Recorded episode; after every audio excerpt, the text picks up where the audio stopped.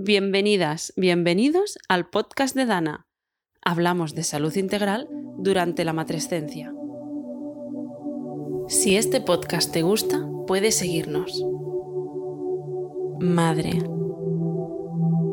Respira. Siente cómo el aire entra y sale de tu cuerpo. ¿Lo notas? Es tu cuerpo. Una materia única capaz de crear vida. Escúchalo por un instante. ¿Sientes tus pechos? ¿Qué sensaciones te devuelven? ¿Notas la piel tirante o suave? ¿Parecen cansados o llenos de vida? ¿Recuerdas cómo eran antes de tu matrescencia? Escúchate cada vez que necesites tomar una decisión, reequilibrarte, encontrar tu bienestar. Quédate para escuchar a Ana Otero especialista en lactancia, una pionera en Argentina. Hoy vamos a buscar tu verdad sobre el momento del destete. Hoy tengo el placer de estar con Ana Otero. Ella es madre, especialista en lactancia, cofundadora en Argentina de la Liga de la Leche y además está jubilada y tiene pues todo el tiempo del mundo, ¿no? Para pues el tiempo que antes no tenía para dedicar a Dana, para colaborar con nosotros. Y hoy vamos a hablar con ella de lactancia, pero de un momento muy concreto de la lactancia y, y también algo olvidado, que es el destete. Ana, bienvenida al podcast de Dana. Hola Laura, muchas gracias por esta invitación y me da gusto poder participar de un tema tan interesante y olvidado como vos decís, el destete. Ana, ¿qué es lo que pasa con el destete? ¿Por qué lo tenemos en un rincón cuando hablamos de lactancia? Bueno, eh, el destete, como toda la lactancia en realidad, es un proceso que comienza cuando el bebé nace y el destete termina cuando toma por última vez la teta de la mamá. Pero el destete es un proceso que comienza largo, bien largo en la vida del bebé, que comienza con la primera ingestión de alguna comida que no sea la, leche materna. Estos primeros pasos generalmente no presentan problemas y lo tenemos olvidado en realidad porque como muchas veces se ha pasado los primeros momentos de dificultades de la lactancia, eh, da como a quién le consulto o, bueno, quién me va a decir. Después empieza la opinión de todo el mundo de alrededor, de tanto tiempo, no tanto tiempo, no hay que hay que amamantarlo mucho tiempo, pero tanto no.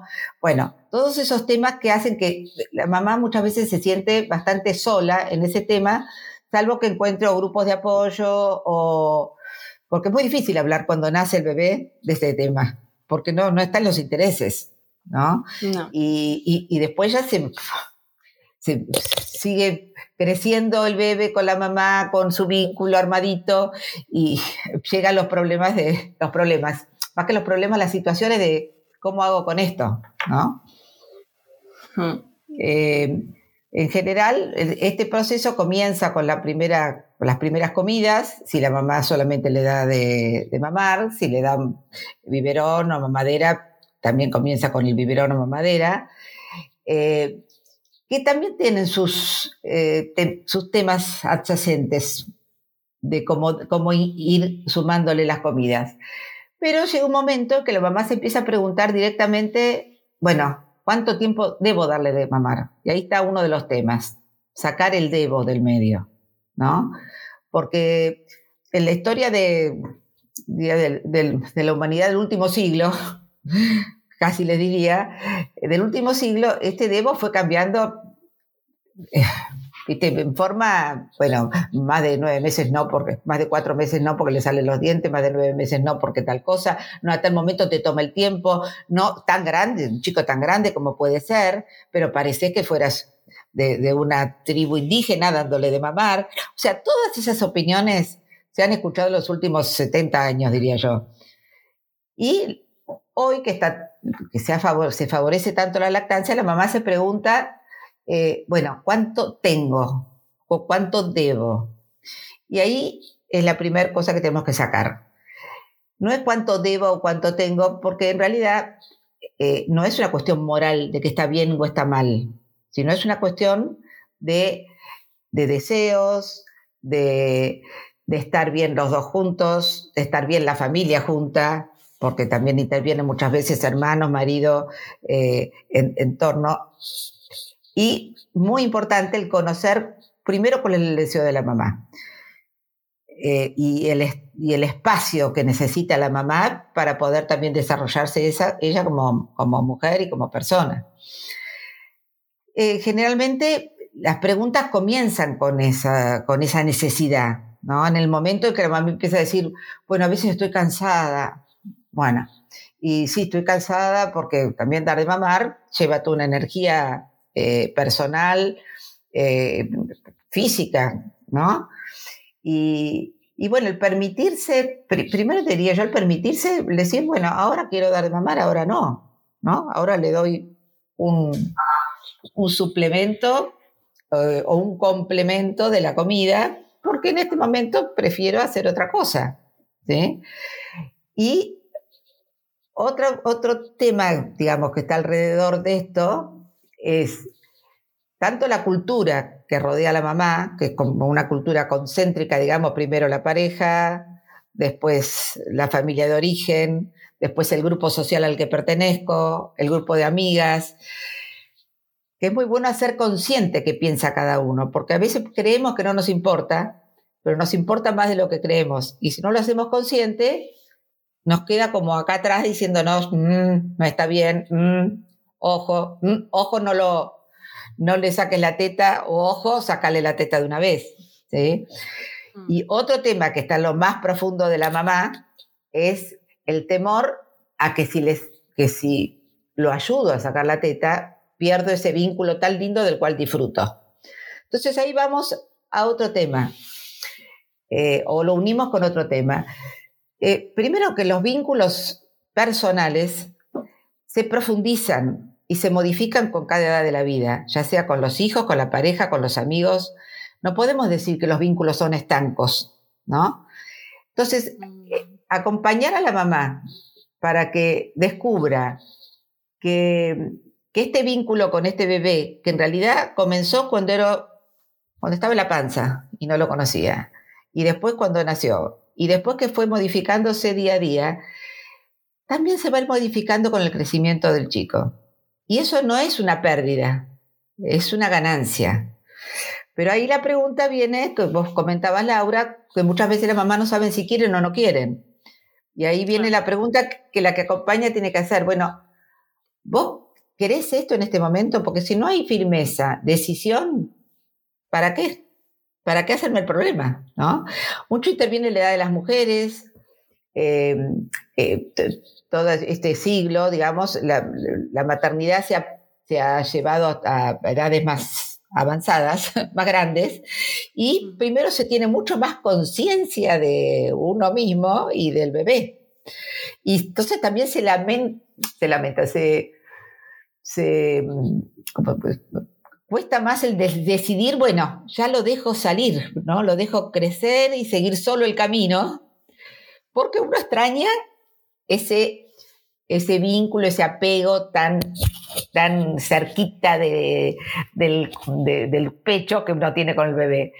Y ahí, bueno, el acompañar a la mamá con cómo puede eh, renovar, que no es dejar, renovar ese cerquita del bebé, ese cerquita del nene, con juegos, con, con, con, mucho contacto de piel, eh, juegos, como el bebé o el niño se, las arregla para tocar a la mamá metiendo la mano adentro del escote y sentir esa seguridad, esa cercanía que le daba la teta, ¿no?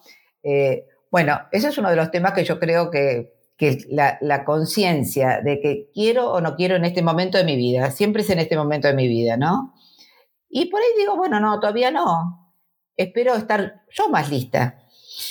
Y es importante también ver sobre todo en las lactancias prolongadas, que hay muchas eh, actitudes del bebé que, prolongada digo después del año y medio, dos años, ¿no? Eh, muchas actitudes del bebé que le pasarían igual por la teta, eh, sin la teta. ¿Como cuáles?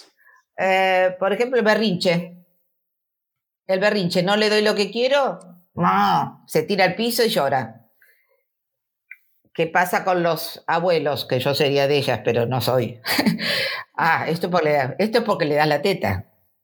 Si no, no lo haría. Y no es así. Lo hacen porque no lo alzamos cuando quieren, no lo hace porque si va por la calle y quiere eh, en el kiosquito porque alguien le dio alguna vez algo, lo hace igual. Entonces, ver cómo en la mamá es importante ir creciendo en la, en la seguridad de poner los límites sin sin eh, culpa.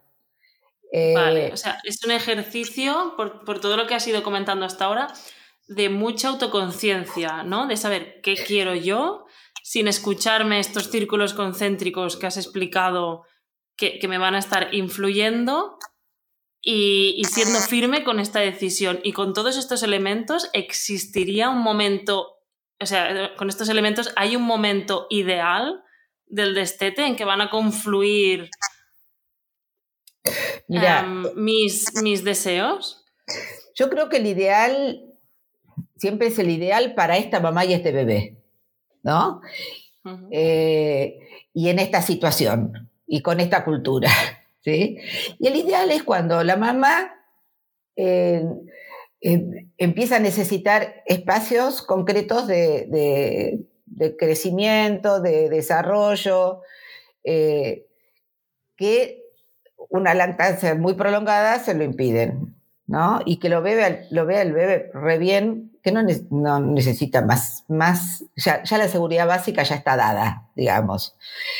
Eh, junto con eso, em, de los espacios de la mamá, está observar al bebé cuando el bebé pide la teta porque tiene algún interés que no se, que no se cubre. te pongo un ejemplo. Eh, la mamá está, eh, llega de trabajar, ya trabaja, eh, bueno, y se agarra el teléfono y se pone a hablar por teléfono o, agarra el celular. Entonces el bebé tironea y pide la teta. Bueno, le da la teta. Al rato se pone a hacer otra cosa. El bebé pide la teta. En realidad el bebé, si uno se pone a jugar con el bebé, si sale a caminar con el bebé, si le cuento un cuento al bebé, están satisfechas esas necesidades que tiene, que es de atención. Y quizá la atención no es solo en la teta, es la atención. ¿Eh? Entonces, vale. estar atento, estar atenta a esos indicadores, porque cuando la teta se pide así y tiene dos años, está necesitando salir a la plaza, eh, contar un cuento, jugar con los cubos. Y eso sí, que donde está la mamá, que le dé bastante bola. A veces uno cocina y es ponerlo delante, parado en el cajón de las cosas que se puedan revolver. Solo eso, ¿sí? Pero es estar atento. Y como vos bien decías, la toma de conciencia, yo creo que toda la lactancia es una toma, nos puede ayudar a tomar conciencia eh, de nuestros vínculos en realidad, porque lo que aprendemos con la lactancia es qué vínculos eh, establecemos con ese bebé y qué vínculo estamos estableciendo con el resto de estos mundo concéntrico, ¿no? Que hablábamos antes, pero que nos hace nos puede permitir ganar en seguridad y ganar en decisión y en sacar culpas, que las madres muchas veces las tienen, porque con culpa no hay límite bien puesto. ¿Sí? Entonces, así como los, en los mamíferos se destetan y se destetan algún día, como cuando la madre le dice ahora no, le empujo un poquito. nosotros no lo vamos a empujar porque le falta mucho tiempo de crecimiento pero sí les vamos a dar lo que están necesitando, que es eh, el, el juguete, o más que juguete, la cajita, eh, las cacerolas, la caminata, el juego de, alzar y dar vueltas. ahora, si vos me decís, Una cosa, si vos me decís por ideal y el bebé fue dejando día a día, me dijo un día no quiero, mm, es, es raro, tiene que haber como indicadores de los dos lados. Que, el bebé, que uno perciba que el bebé está necesitando otras cosas y que se las voy dando, y al mismo tiempo que otras veces les digo, ahora mamá no tiene ganas, ahora mamá no quiere. Y sí, se dan situaciones ideales. ¿Cuándo? y de acuerdo a cuando comenzó este final, que es el que más angustia, el final, final, ¿no? Angustia o preocupa. ¿Qué me decías vos, Laura? Es decir, la conclusión que, saco de, de, lo que nos estás explicando es que la madre va a ser una parte activa del destete. ¿Es posible el destete sin que la madre tome la decisión de destetar? Eh, es posible, pero mira, eh, es posible, pero generalmente se da cuando hay otro embarazo, que sin querer o no, aunque no lo quieras destetar, el bebé ya percibe que estamos en otra, estamos en otra situación, en otra frecuencia. Eh, es posible a veces cuando hay muchos hermanos y es más divertido, tomar la teta y irse corriendo a, agarrar la, tostada, irse corriendo también. También se dan situaciones así, cuando el entorno eh, del, bebé eh, es como muy estimulante. Y entonces por ahí no es la mamá la que tiene que estar empujando, empujándolo, poniéndole las cosas en el medio, la, la situación activa, sino son los hermanos los que lo hacen. Y eso también se da.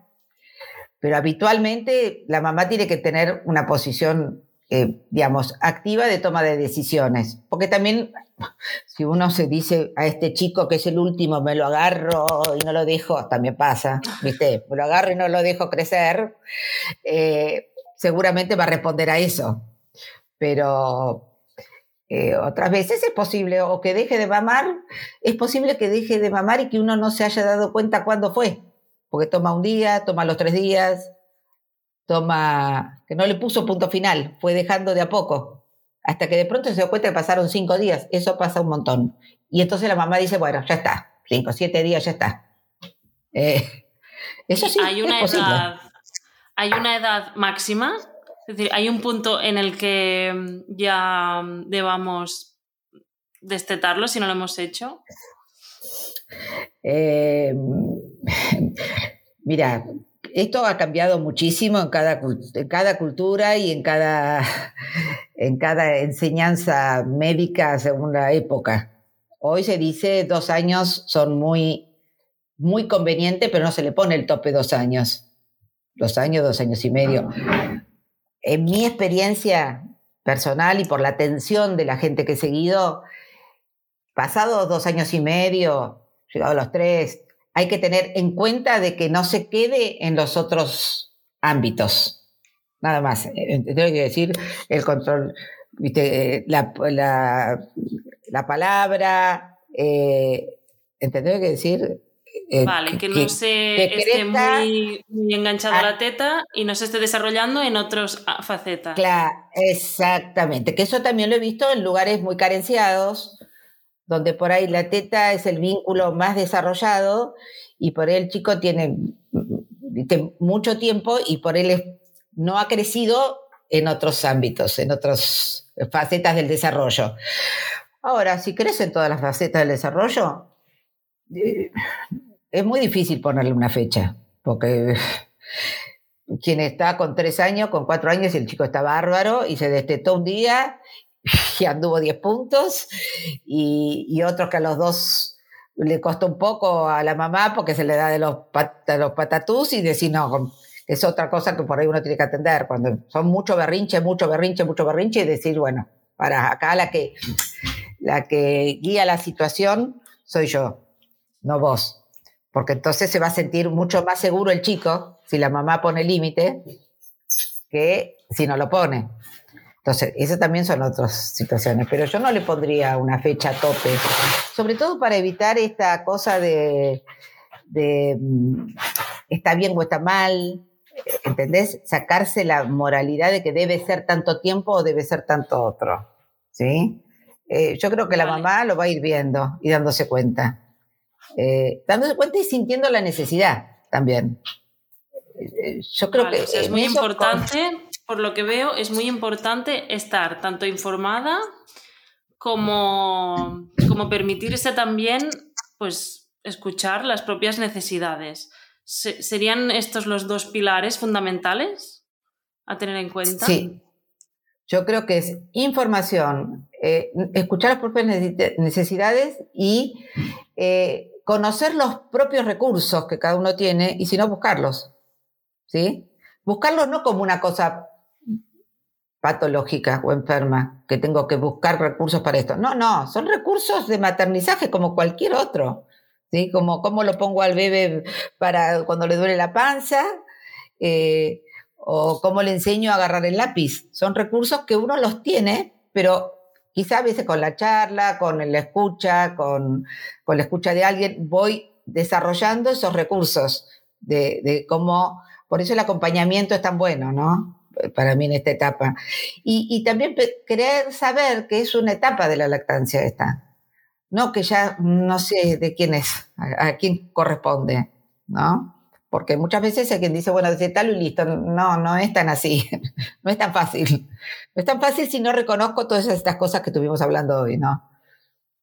Claro, o sea, es claramente eh, todo lo que, lo que hemos repasado, una falta de información alrededor del destete, por lo que parece que la propia mujer ya tiene los recursos innatos y que en algún momento, por arte de magia, va a suceder y no es así. Hay un acompañamiento, hay una parte activa de la madre y si, si la madre está informada le será muchísimo más fácil. Y, lo que comentas, este acompañamiento, pues, pues ideal, ¿no? Que puede que lo veamos a veces como un lujo, pues igual es, es necesario. Sí, a veces es necesario, a veces con información se alcanza, ¿sí? Eh, otras veces se necesita el acompañamiento para, para tomar conciencia de los recursos que uno tiene o, adquirirlos, pero uno no es que lo adquiere de cero, lo adquiere, lo tenía ahí guardadito y sale. ¿sí? Y la toma de conciencia de la, de, la, propia necesidad es, eh, eh, es casi lo básico, ¿viste? Pues Ana, yo creo que lo hemos sintetizado súper bien, todo lo que queríamos explicar hoy a, pues, pues, a ti, madre, que nos estás escuchando, ¿no? Y que igual tienes estas dudas acerca de cómo destetar, de cuándo desteto, por qué me siento mal, por qué me siento culpable. Y hemos dado herramientas para, para contestar a estos factores externos que a veces nos dan discursos que chocan con lo que necesitamos.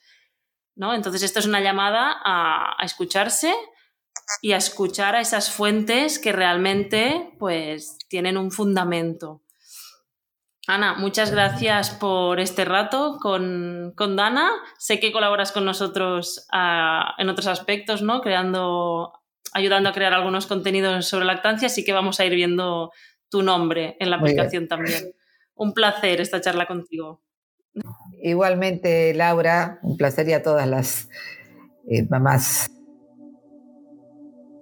Hemos llegado al final de este episodio.